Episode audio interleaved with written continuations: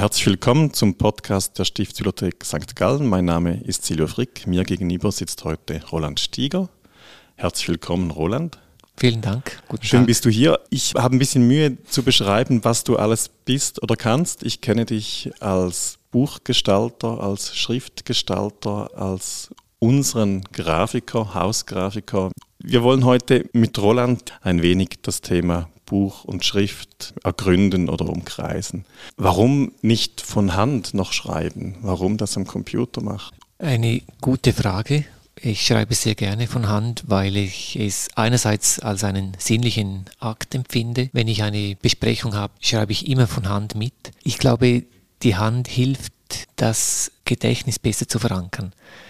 Ich weiß nicht, ob es stimmt. Es gibt Leute, die sagen das ganz bewusst, die sagen, ich muss von Hand schreiben, um mich besser an etwas erinnern zu können. Es ist dann quasi ein physisches Gedächtnis. Das finde ich zum einen sehr interessant, zum anderen ist für mich Schreiben ein gestalterischer Akt. Ich hoffe, dass die Handschrift noch lange in der Schule gelehrt wird, weil das ein gestalterischer Akt ist, den alle Menschen lernen, also alle Menschen, die zur Schule gehen dürfen und schreiben lernen dürfen. Es hat was mit Gestaltung zu tun. Es ist das erste Mal, wo man sowas trainiert. Ein bisschen die Folgefrage ist für mich immer, wie hältst du es dann mit der Lesbarkeit, wenn du das so betonst, die Wichtigkeit des Schreibens?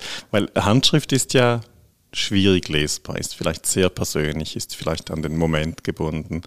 Und das Schreiben mit der Tastatur, mit vorgefertigten, maschinengemachten Schriften, das sorgt für Lesbarkeit, für das Weiterverbreiten der Inhalte. Ein klassisches Medium als Mittler, nicht? Auf jeden Fall, aber ich glaube, das hängt wieder davon ab, was für eine Schrift man lernt oder gelehrt bekommt, ob die gut lesbar ist oder weniger gut lesbar ist. Und wenn ich da zurückdenke, äh, gerade auch an die Stiftsbibliothek mit der karolingischen Minuskel oder ihre Vorläufer, der St. Galler Minuskel, ich glaube, die waren, also mindestens bei der karolingischen Minuskel weiß ich, die Idee war schon, dass man eine bessere Lesbarkeit bekommt. Ein, mhm. Ich glaube, es war nicht primär nur die Schönheit, obwohl die Schönheit sicher auch ist ja ein gefährlicher Begriff, was ist schon Schönheit, aber es ist ein Zusammenspiel von, von Proportionen und Formen. Hm. Das Interessante ist ja, wenn man historische Schriften anschaut, dann gibt es daneben keine eigene persönliche Handschrift der Schreiber. Sie üben nicht eine Kalligraphie, sondern es sind Buchschriften für die Bücher.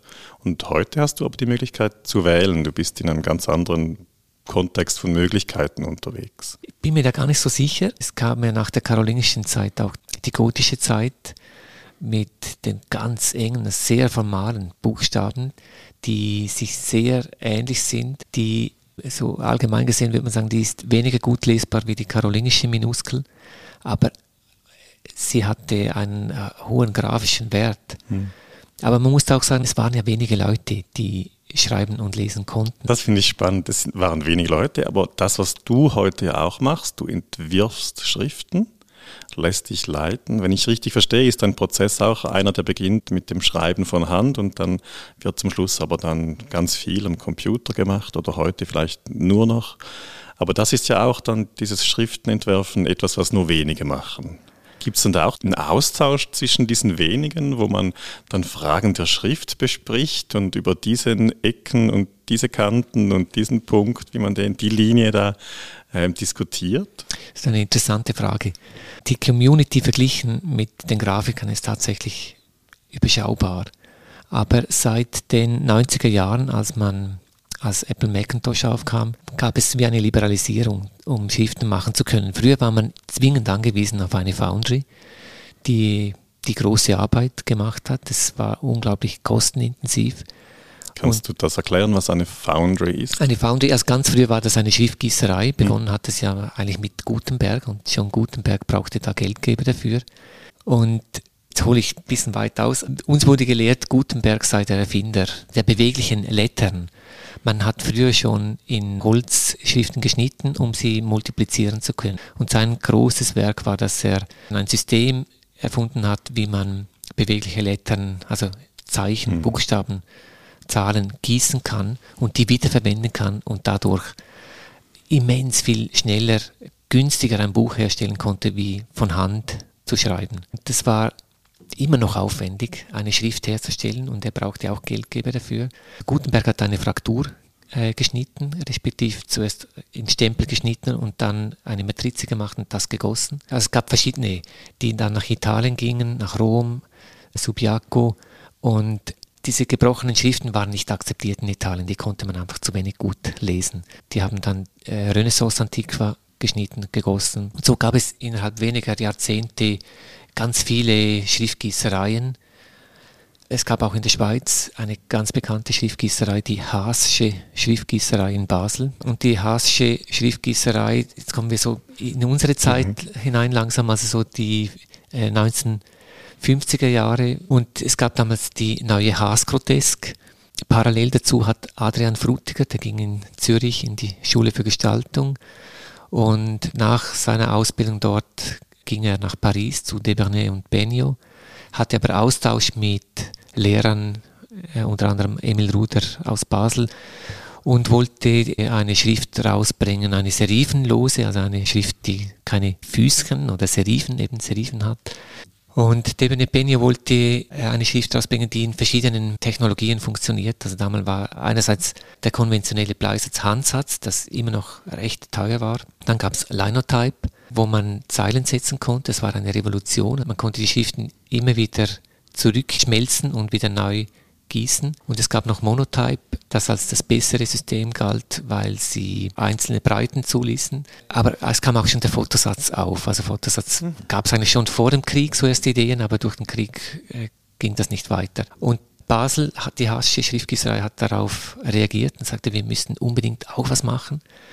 eben die neue Haas-Grotesk. Früher gab es einfach Grotesk seit Ende vom 19. Jahrhundert. Also eben Grotesk steht für serifenlose Schriften, die damals so ungewöhnlich aussahen, dass man sagt, sie schauen grotesk aus. Hm.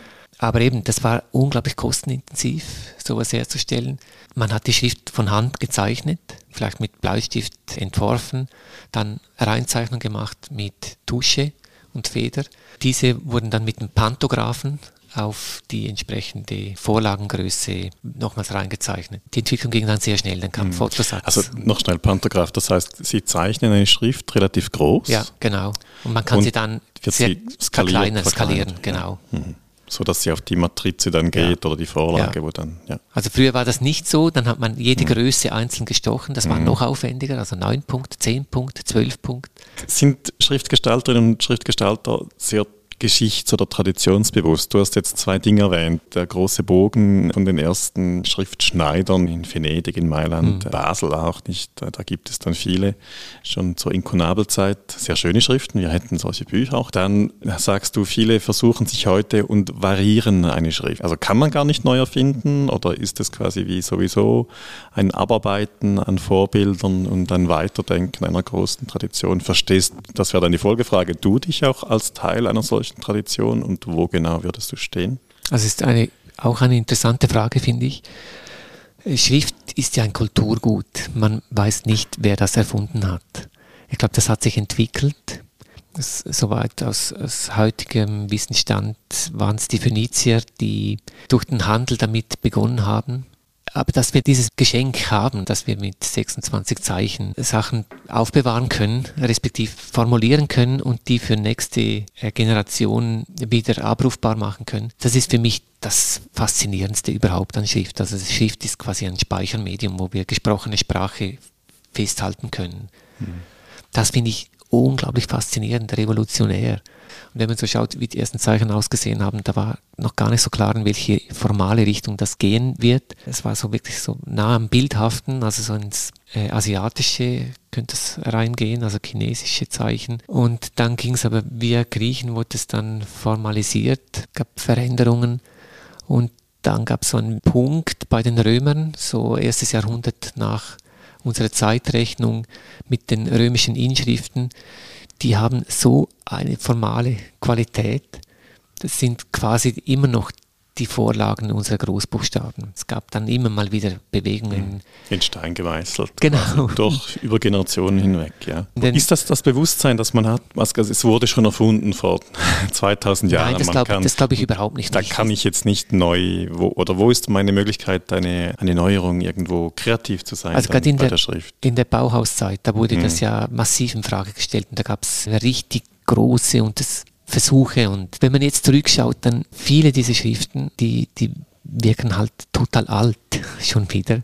Außer, ich glaube, die Futura ist die einzige, die, die irgendwie am wenigsten so Staub dran hat. Und heutige Schriften, es ist ja interessant, wie sich das immer weiterentwickelt. Manchmal ist das Perfekte das Falsche, manchmal ist das Falsche das Richtige, weil wir auch irgendwie den Zeitgeist widerspiegeln wollen mit Schrift.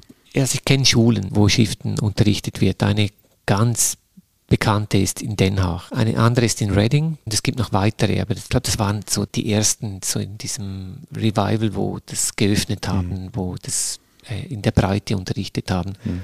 Und gerade in Holland ist immer ein Thema, die haben so ein, ein Tool, das nennt sich Type Cooker, wo man verschiedene Parameter mischt, die total ungewöhnlich sind, um eben auf neue Ideen zu kommen. Du unterrichtest selber auch? Ich unterrichte relativ wenig. Also ich leite einen Lehrgang auf visuelle Gestaltung zusammen mit meiner Kollegin aus Überlingen, die über 30 Jahre in London gelebt und gearbeitet hat. Und dadurch bringt sie so eine Craziness rein. Das tut auch gut, weil ich bin manchmal vielleicht fast zu sehr im Detail äh, verhaftet. Dadurch, dass ich selber auch mal eine Schrift gezeichnet habe, mir ging es da gar nicht darum, eine Schrift zu erfinden. Ich, ich hatte einen Holzschnitt gesehen von Jost Hochholi und habe mich einfach in diese Formen verliebt dachte, ich würde einerseits gerne das mal ausprobieren, eine Schrift zu digitalisieren und andererseits dachte ich, es wäre doch schön, wenn ich mit dieser Schrift arbeiten könnte. Mhm. Sah dann aber, das ist nicht ein Holzschnitt der ist in einer anderen Größe gemacht. Da, da gibt es schon ein paar Sachen, die man ändern muss. Mir wurde bewusst, mit allem, was man tut, an einer Schrift verändert man sie. Mikroveränderungen, die haben in der Summe einen recht großen Einfluss auf den Charakter einer Schrift. Das ist, war eigentlich so mein Learning. Hm. Es braucht gar nicht so viel Veränderung und eine Schrift bekommt ja, ja. einen anderen Ausdruck, ist wie eine andere Stimme. Was ist das für eine Schrift? Also mein, die Vorlage war ein Holzschnitt von Jost von 1980, den er damals gemacht hatte. Die Großbuchstaben gingen zurück auf die Proportionen der römischen Inschrift und die Kleinbuchstaben, die waren inspiriert von Handschriften oder vielleicht ersten Druckschriften aus dem 15. Jahrhundert. Die Kursive ging zurück auf spanische Vorlagen. Die hat eine ganz geringe Neigung und ist äh, viel enger als die aufrechte. Das war etwas, das mich fasziniert hat, dieses Unscheinbare. Ich wollte eigentlich eine Brotschrift machen. Also Brotschrift heißt eine Schrift für den Alltag. Eine Schrift, die eigentlich möglichst nicht auffällt, sondern die so im Hintergrund steht, die eine gewisse Eleganz hat und mit der ich gerne arbeite, die bequem lesbar ist. Das habe ich gemacht und ich glaube, das ist dann geglückt. Das war nicht ganz so einfach, wie ich mir das vorgestellt habe. Sag noch, wie die Schrift heißt. Die Schrift heißt Alena. Eine sehr schöne Schrift. Wir haben sie ja auch im Einsatz bei uns. Im Digitalen allerdings haben wir auch gedruckte Bücher, wo die Alena vorkommt, die ihr gemacht habt. Ich habe sie ein paar Mal eingesetzt, mhm. auch bei Büchern, aber jetzt nicht bei der Stiftsbibliothek. Wenn wir Schriften verwenden, schauen wir immer darauf, dass es möglichst irgendwie eine Herleitung geben dazu. Im besten mhm. Fall gibt es einen Sinn. Es, es gibt diese wissenschaftliche Reihe, die wir, denk mal, vor 20 Jahren gestartet haben. Da war ich verführt von einer Schrift, die gerade rausgekommen ist. Die Schrift heißt Rialto. Die hat eine leichte Rechtsneigung. Die Kursive, die hat die Großbuchstaben der gerade stehenden, die kleiner sind als die Oberlängen, also deutlich kleiner als die Oberlängen. Also Oberlängen heißt die Striche beim B und beim H oder L. Und dadurch fügen sie sich recht gut ein. Das hatte ich damals gelernt in meiner Ausbildung. Aldous Manutius hatte das schon gemacht und ich dachte, das ist eine gute Idee. Und musste dann selbstkritisch äh, sagen, ich musste dann lernen, dass das für eine wissenschaftliche Reihe jetzt nicht das Top of the Top ist. Weil wenn man kurze lateinische Begriffe hat und man möchte die auszeichnen mit Kursiv, dann ist das einfach sehr schwer erkennbar, vor allem wenn dann die gerade stehenden Großbuchstaben nicht kursiviert sind. Mhm. Es ist insofern für die heutige Zeit eher ein Nachteil. Dann aber nacharbeiten Katalogen, die wir jetzt machen dürfen, da verwenden wir die Register und Register ist eine Schrift, die geht zurück auf belgische Vorlagen aus dem 16. Jahrhundert und die wurde eingesetzt für die Signaletik beim Stiftsbezirk. Da wurden, damals wurden verschiedene Schriften miteinander verglichen und es fiel dann der Entscheid auf diese Schrift. Da war ich nicht beteiligt bei diesem Entscheid, obwohl ich finde, es ist eine, eine gute Schrift, die alle technischen Anforderungen erfüllt, die heute eine Schrift erfüllen sollte. Mhm. Das, das ist interessant. Eine Schrift zu wählen ist eine Entscheidung. sie ist zeitgebunden und biografisch in dem Moment vielleicht am ehesten erklärbar. Zurück zu deiner eigenen Schrift, der Alena. Du hast ja auch mal gemacht in einem Moment. Was würdest du heute anders machen an der eigenen Schrift? Das ist eine, auch eine gute Frage. Oder arbeitest du noch daran? Hast du wie quasi kommt Alena 2 oder New Alena oder so? Ich also weiß nicht, wie ich, heißen würde. Ich, äh, die, die Vorlage von Just, der Holzschnitt, der hat Serifen. Ja. Ganz feine, elegante Serifen. Beispielsweise der der Anstrich beim A oben, also die Rundung, wie die beginnt, die Rundung hat ja meistens vorne eine Verstärkung, Tropfen oder eine Ecke, eine Ecke drin. Und bei ihm nicht. Das war einfach eine feine Linie, die da startet. Und ich realisierte dann ziemlich schnell, so funktioniert das nicht. Also vor allem nicht in neun oder zehn Punkten. Das fällt einfach durch. Das sieht komisch aus, wenn man es so klein so macht. Und das war für mich dann der Grund zu sagen, komm, ich mache jetzt eine serifenlose dann bin ich, diese Fragen bin ich los, aber ich übernehme die Proportionen so gut es geht. Aber beispielsweise beim kleinen E, das kleine E ist bei ihm äh, venezianisch. Venezianisch heißt, es hat eine leichte Diagonale drin beim, beim Kopf vom E und der ist recht hoch. Das heißt, wenn ich das, ich habe das probiert, das zu übernehmen, äh, aber in neun Punkt gibt es eine Verdunklung so dass das fleckige, eine fleckige mhm. Wirkung gibt. Und diese leichte Schräge, die mir zu Beginn unglaublich gut gefallen hat, die hat mich irgendwann gestört. Das wirkte für mich so modisch und habe die dann irgendwann korrigiert, so gerade korrigiert. Und als ich das dann in diesem Prozess endlich abgeschlossen hatte, dachte ich, ich möchte eigentlich jetzt doch eine Schrift noch mit Serifen machen. Da habe ich begonnen, habe eigentlich mal das ABC so durchgemacht. Und es ist immer gut, wenn man es wieder zur Seite legt und liegen lässt und da möchte ich sicher weitermachen, aber ich bin nicht sicher, ob ich es so jetzt noch gut finde, wie ich es da begonnen habe. ja, also, das ist das eine. Und das andere ist, ich möchte gerne eine Slab-Serif machen, also eine mit betonten Serifen, mhm. mit denselben Formen. Und ich würde gerne eine, eine Display-Version davon machen zur Alena, also vielleicht auch eine Stencil-Schrift, wo man die schablonenartig benutzen kann. Ansonsten ich glaube, dann würde ich eher mit einer nochmals ganz anderen Schrift hm. beginnen. Das hätte ich auch große Lust drauf. Du hast mir unterdessen die Frage von vorhin beantwortet. Sind Schriftgestalterinnen und Schriftgestalter traditionsbewusst und geschichtsbewusst? Also das ist ganz viel Referenz, die du bringst an Vorgängerschriften, an Vorlagen, ganz alten. Du erwähnst auch Just Hochuli, war dein Lehrer nicht? Genau, war. Ja. Du bist sein Schüler, also du stehst da in einer Tradition drin. Das scheint doch irgendwie ganz wichtig zu sein, nicht?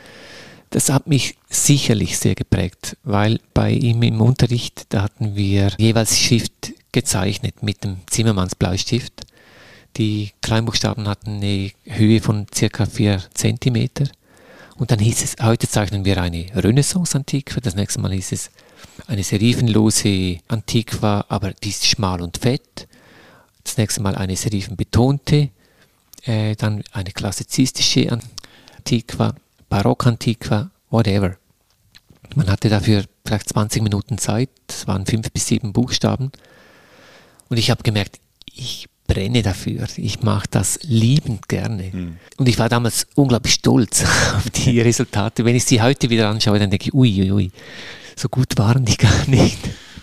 Man beginnt irgendwo. Ja, ja. ja. Aber ich habe es extrem gerne gemacht und was es mir gebracht hat, vor allem war das äh, ein Training für die Augen, eine, mhm. eine Schule für die Augen, um schauen zu lernen, um, um sich zu überlegen, wie sieht das eigentlich aus oder weshalb hat das N, das Großbuchstaben N, äh, nur auf die linke Seite eine Serife und geht das nicht rüber.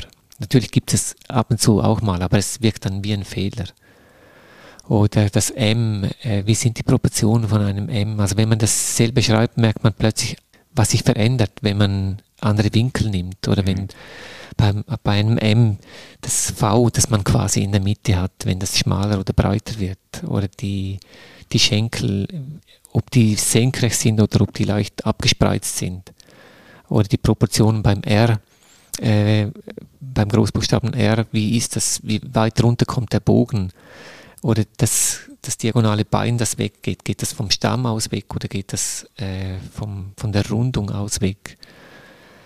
Und all das hat einen Einfluss, wie eine Schrift wirkt. Und das finde ich so etwas Faszinierendes. Es bekommt einen Ausdruck, es bekommt einen Charakter. Mhm. Der Just Hochuli hat mal gesagt in einem Vortrag, er hat auch jemand zitiert, einen Paläografen aus Basel, Schrift hat einen ikonografischen Mehrwert. ja, ja, so bedeutet etwas für den Inhalt, das Buch, das Werk. Und das ist wahrscheinlich eine Entscheidung, ja. Aber es gibt ja auch Leute, die sagen, äh, wir haben viel zu viele Schriften, wie beispielsweise ein Willy Kunz, der sagt, eigentlich wird doch die Times und die Univer würden doch genügen, mit dem kann man ja alles machen.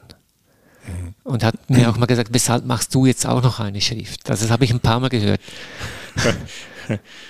ja, also ich finde das spannend. Man, es sind eben keine Hand, Handschriften mehr. Du schreibst es nicht von Hand, sondern es ist dann technisch gemacht zum Schluss und du wählst dann einen Schnitt, deine Schrift einfach aus. Entsprechend kann man sich auch vielfältig entscheiden, hat mehr Möglichkeiten und es ist nicht die Paläographie, die das untersuchen wird in Zukunft und nach individuellen Händen irgendwie einteilen wird oder nach Zeitgebundenheit.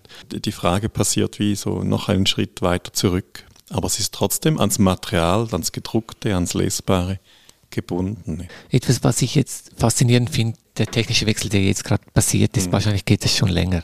Digitalisierung. Nein, äh, Schriften lesbar machen äh, mit ah. Fotografie.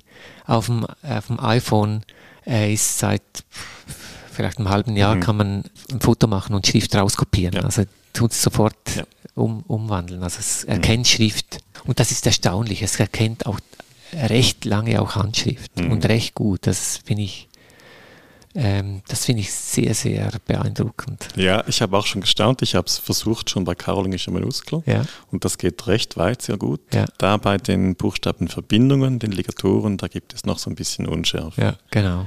Eigentlich wie man es erwartet hätte. Ja, ja. ja genau. ja, das ist, ist interessant, ja. Ich finde es dann spannend, wenn die Dinge dann vorgelesen werden. Und das irgendwie dann trennt sich dann doch langsam das wieder vom, vom Schriftbild, ja. Also das finde ich ja auch. Also ich, die, die Computer gelesenen Texte haben noch nicht die Qualität, die eine Schauspielerin, ein Schauspieler aus einem Text was machen kann. Ich habe ja sehr, sehr gerne Hörbücher, weil gerade wie ein Text gelesen wird, finde ich, hat so einen großen Einfluss darauf, wie man einen Text aufnehmen kann. Und da habe ich schon eindrückliche Erlebnisse gehabt. Ja, es, es kommen verschiedene Qualitäten dann zusammen. Ja, das ist eben wahrscheinlich ganz ähnlich bei einem gut geschriebenen Text, wenn er dann noch gut gestaltet ist, dann gibt es eben so ganz barock ein kleines Gesamtkunstwerk, das vor einem liegt. Ist das so ein bisschen das Ziel? Des, das ist definitiv Buch? das Ziel, auf jeden Fall. Hast du das schon erreicht? Oder wo, wo, wo warst du am nächsten bei dem dran? Es gelingt ab und zu recht gut. Die Gestaltung hat so viele Parameter, die das beeinflussen wenn es so einfach wäre, dann könnte man es ja dem Computer übergeben. Mhm. Also was macht es dann aus? Es ist am Schluss auch einfach die Summe an verschiedenen Details, die das ausmachen, dass man denkt, wow. Ich hatte das Erlebnis, als ich die Arbeitsbibliothek von Jan Schicholt äh, anschauen durfte.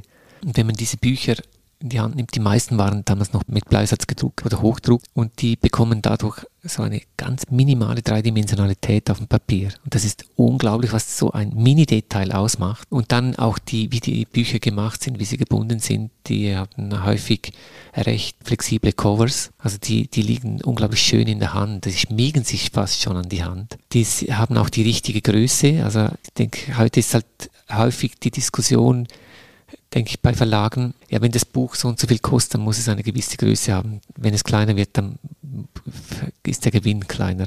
Und ich glaube, das war damals hatte man ein anderes Verständnis zu Büchern, so zum Lesen. Aber gell, ich meine, das, das Lesen wird ja digitaler und digitaler. Mhm. Wir lesen heute, glaube ich, viel mehr digital, als dass wir ja. äh, von analogen Sachen lesen. Oder andere Dinge hatten andere ja. Preise, nicht? Ja. Also wenn du dich für das oder das Papier entscheidest, dann ist das eine Kostenfrage oder die und die Bindung. Ja. Haben wir gar nicht darüber gesprochen, bis jetzt nur über Schrift gesprochen, aber das gehört natürlich alles auch dazu. Also die Oberfläche des Papiers, die Bindung, wie Hard Softcover, sehe ich da was? Fällt es leicht auf? Ist es eng gebunden? Genau. Ja, all das äh, ist auch ein Zusammenspiel. Da kommt dann das Haptische hinzu, also wenn ich ein Buch in die Hand nehme, das ist das, was mich nach wie vor fasziniert und wo ich auch mir häufig darüber Gedanken mache, wie kann man diesen Körper ins Digitale übersetzen, respektive das, was ich, was ich mit der Hand spüre. Hm. Wenn ich ein Buch in die Hand nehme, kann ich mir schon rein mit der Hand ein Bild machen, wie viel Umfang ich da drin habe. Und ich blättere drei Sekunden durchs Buch durch oder fünf Sekunden Und ich kann mir ungefähr ein Bild machen. Es riecht auch ein Buch. Und riecht auch, genau. Und man sagt auch, man hat auch beim Bücherlesen auch ein, ich weiß nicht, ob das überheblich ist, geografisches Gedächtnis, aber so ein, das Gedächtnis kann sich erinnern, war das am Anfang im Buch, in der Mitte oder am Ende, stand die Textpassage eher oben oder eher unten, so ein räumliches Gedächtnis, mhm. muss man eher sagen. Ein räumliches Gedächtnis passt besser. Und dieses zu transportieren ins Digitale, das ist ein Thema, das mich sehr interessiert. Also das würde mich auch interessieren. Habe ich nie darüber nachgedacht, mhm. was gibt es da Vorstellungen? So viel fasse ich Bildschirme dann doch nicht auf verschiedene Weise an. Das hat, ja, ich also denke eben. jetzt an mein Tablet und das hat einfach einen Bildschirm. Genau. Da, wenn die Kinder dran waren, dann klebt es nachher meistens noch ein bisschen, aber das ist eigentlich der einzige Unterschied. Es ist eine Frage von der Navigation. Mhm. Also wie kann ich die Navigation sicht- und spürbar machen mhm. auf dem Screen oder auf dem Bildschirm? Und sind denn da nicht ganz große Player auch mit, mit dabei? Das müsste dann doch etwas für den Kindle sein und alle anderen, diese digitalen Lesegeräte, wo man sich eben ganz genau überlegt, was bedeutet Haptik des Lesens auch. Ich denke schon, dass da was im Tun ist. Mhm. Also es geht, die nehmen solche Trends ja sicher auch mit auf. Es ist ja immer, wenn ein Technologiewandel im Gange ist. Zu Beginn ist meist nicht befriedigend. Mhm. Man hat Vorteile, man kann auf einem digitalen Gerät x Bücher mitnehmen. Das ist leicht. Mhm. Sieht dann schnell auch die Nachteile und daraus ein Learning zu ziehen und das zu verbessern, aber ich glaube, das passiert automatisch. Mhm. Aber das klingt jetzt schon so ein bisschen nostalgisch auch, nicht? Die Gleichzeitigkeit beim Buch, das, die Mischung aus Schrift und Papier und Inhalt eben Ort, wo der Text steht, jetzt am Anfang oben. Und das ist wieder ein, ja, das geht eher vorbei. Das, also gerade deshalb denke ich, ist Schrift so ein wichtiges Medium. Mm, das bleibt. Oder wenn ich auch an, an eine Uhr denke, so die Apple Watch beispielsweise oder irgendeine andere Uhr, man hat so einen minimalen Screen noch und man hat fast nichts mehr außer Schrift. Ja. Und das ist fast die einzige Möglichkeit, wie man da Charakter oder Ausdruck reinbringen kann. Also kann man sagen, Schrift wird ja wie immer wichtiger eigentlich oder bleibt. Ja, gell, auch dazu gibt es äh, verschiedene Meinungen. Ich weiß es nicht, wie lange sich das halten wird. Auf jeden Fall finde ich es ein faszinierendes Kulturgut nach wie vor. Gerade Rudolf Barmettler, mit dem ich dieses Buch gemacht habe, äh, über die Schriftentwicklung, zusammen mit Rupert Kalkofen. Aber äh, Rudolf Barmettler hat äh, lange die These vertreten, wir werden uns von der Schrift entfernen. Wir werden irgendwann nur noch Piktogramme benutzen. Hm. Ich teile seine Meinung nicht. das muss, ja, interessant. Wie muss man sich das vorstellen? Also da, so wie quasi da geht es zum Flughafen, da zum WC, genau. dann da zur Steuererklärung und hier zur Einkaufsliste. Ich meine, mit den Emojis haben wir, ja. sind wir da auf bestem Wege eigentlich ja, dazu, äh, wo Emojis sich automatisch Wörter ersetzen. Hm. Äh, auch wenn man auf dem Smartphone. Man staunt tippt. ja manchmal, ja. welche Wörter, welche Emojis geben und ja. denkt, ah, das hätte ich so nie gedacht. Irgendwie finde ich es sehr lustig. Also ich finde es schön, dass Sprache ein lebendiges Medium ist. Mhm. Also mich fasziniert ja auch Sprache an sich, die passenden Wörter zu finden. Ich habe kürzlich ein Buch gelesen, gehört, ich habe es sogar gehört von Pascal Mercier, weil es so umfangreich war, das Gewicht der Worte, wo es um einen Übersetzer, die Hauptfigur ist ein Übersetzer, der in Englisch, Italienisch und Deutsch, vielleicht manchmal auch noch Französisch denkt und immer ständig am Überlegen ist, wie wäre dann die passende Übersetzung. Mhm. Und häufig gibt es nicht ein passendes Wort in einer anderen Sprache, die genau dasselbe Gewicht der Worte hat. Aber als kurze Klammer. Und in, insofern finde ich es irgendwie noch interessant, wenn plötzlich solche Sachen passieren in der Sprache. Oder ich freue mich einfach daran, dass Sprache so benutzt wird. Es gibt dann auch wiederum, wenn ich mit Leuten diskutiere, sagen, ja, aber ist das gescheit, wenn sie so genutzt wird? Ich finde, ja, es ist, immerhin wird die Sprache als Medium genutzt und in den 90er Jahren hieß es so oft, ein Bild sagt mehr als tausend Worte. Du hast, ich, du hast das vorhin erwähnt, dass 86, wo diese Software aufkommt, da beginnst du auch mit diesem Thema. Oder bist du ein bisschen später eingestiegen? Ich war später, ich war 1990 war ich bei mhm. Just im, in der Weiterbildung. Aber ganz, ganz früh, ganz früh, wo diese Möglichkeiten dann schon da sind. Ja. Also du hast wie einen technologischen Wandel schon von sehr früh mitgemacht mhm. und, und mitbegleitet. Wo, wo denkst du hin, geht das noch weiter oder was möchtest du noch machen? Also ich sehe eine Sache, dass durch die Digitalisierung, also ich war damals unglaublich glücklich, als der Apple Macintosh kam, weil ich, ich habe Schriftsätze gelernt auf einem Fotosatzsystem. Das war wie HTML programmieren. Mhm. Dunkler Bildschirm, grüne Schrift, man musste für alles XY-Koordinaten und Befehle eintippen. Das fand ich überhaupt nicht lustig. Und dann kam Apple, wo man einen Bildschirm hatte, man sah die Schrift, man mhm. konnte sie einfach so um, umherschieben, keine XY-Koordinaten mehr eingeben. Das fand ich faszinierend. Und als ich dann mit der Schriftgestaltung, was war das, 2007, habe ich eigentlich erst mit dem Digitalisieren von Schrift begonnen oder 2006. Damals gab es FontLab. FontLab war bereits komplizierter als Fontographer. Man konnte so viele Sachen eingeben, dass man, wenn man eine Sache nicht richtig eingegeben hatte, kam die Schrift nicht raus. Man konnte sie nicht benutzen. Und dann kam Glyphs. Das war vielleicht 2009 oder 10, glaube ich, äh, als ich dem Georg Seifert das erste Mal begegnet bin. Er ist ein Grafiker und seine Diplomarbeit war eben Schrift und er hat dann ein Programm entwickelt. Und das hat er immer weiter und weiter entwickelt, bis das auf den Markt kam. Das wurde zuerst belächelt, wie auch Apple Macintosh wurde belächelt von vielen. Und das war so einfach und benutzerfreundlich. Ich habe dann auf dieses Programm gewechselt, weil es einfach viel unproblematischer war. Und für mich so als Nicht-Vollprofi im Type-Design oder Schriftgestaltung hat das mehr als genügt. Ich war nicht in der professionellen äh, Schriftproduktion drin. Und mittlerweile wird dieses Programm Glyphs für alle Sprachen verwendet, also kann, wird weltweit verwendet für Indisch, die sehr viel mit Ligaturen arbeiten, oder Arabisch, die andere Anfangs- und Endbuchstabenformen haben, wie dann in der Mitte, bis hin zu Chinesisch, Japanisch, die auch vertikal funktionieren müssen, die wiederum eine ganz andere Logik haben. Und dann kam die neue Technologie jetzt dazu, die Variable Fonts. Und mittlerweile das, was ganz einfach war, wird jetzt wieder viel komplexer. Mhm. Also Digitalisierung war zu Beginn super einfach und, und ich, ich sehe das eigentlich querbeet so, ähm, dass plötzlich wieder eine oder immer mehr, also je tiefer man dann ins Thema reingeht, je mehr Komplexität kommt dann irgendwann wieder dazu, weil man einfach auch sehr viele Sachen damit machen kann. Mhm. Ja, ja, also die, die Werkzeuge werden mächtiger, die ja. digitalen, das glaube ich erlebt man fast überall. Ja. ja.